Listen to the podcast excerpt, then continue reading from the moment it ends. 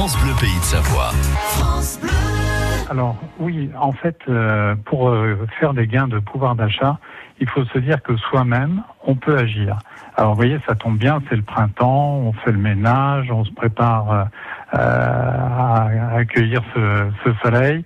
Et, et, dans ce ménage, eh bien, regardons un petit peu ce qu'on a déjà, par exemple en termes bancaires. Aujourd'hui, la tendance est plutôt d'avoir plusieurs banques. Au fond, est-ce qu'il n'y a pas trop d'argent sur ces banques? Ça, c'est un premier calcul à faire parce que euh, l'argent qui est sur une banque aujourd'hui n'est pas du tout rémunéré, ce qui veut dire que l'inflation grignote cet argent. Donc, vous voyez, très facilement, si on réduit euh, vraiment au strict minimum ce qu'il y a sur notre compte bancaire, on peut placer le reste ce qu'on vient de faire là sur sur les comptes bancaires, on peut faire la même chose sur les livrets. On a tous une histoire avec euh, un livret A, peut-être des livrets bancaires, etc. Mais au fond, est-ce que toutes les sommes qui sont là doivent vraiment y rester?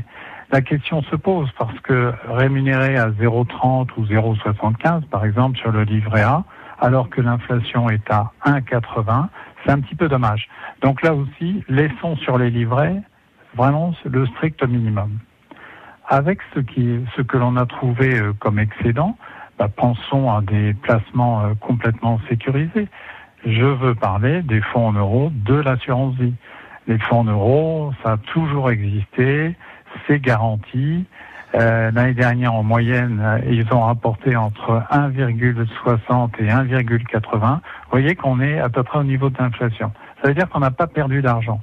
Donc, sans prendre de risques, euh, on peut déjà obtenir du pouvoir d'achat en faisant simplement ce toilettage de ce que l'on a en banque et de ce que l'on a en livret. Voilà les conseils de François Leneveu, donc qui est président du directoire de Alta Profit, pionnier de l'assurance vie en ligne, qui vous donnait quelques conseils pour augmenter votre pouvoir d'achat.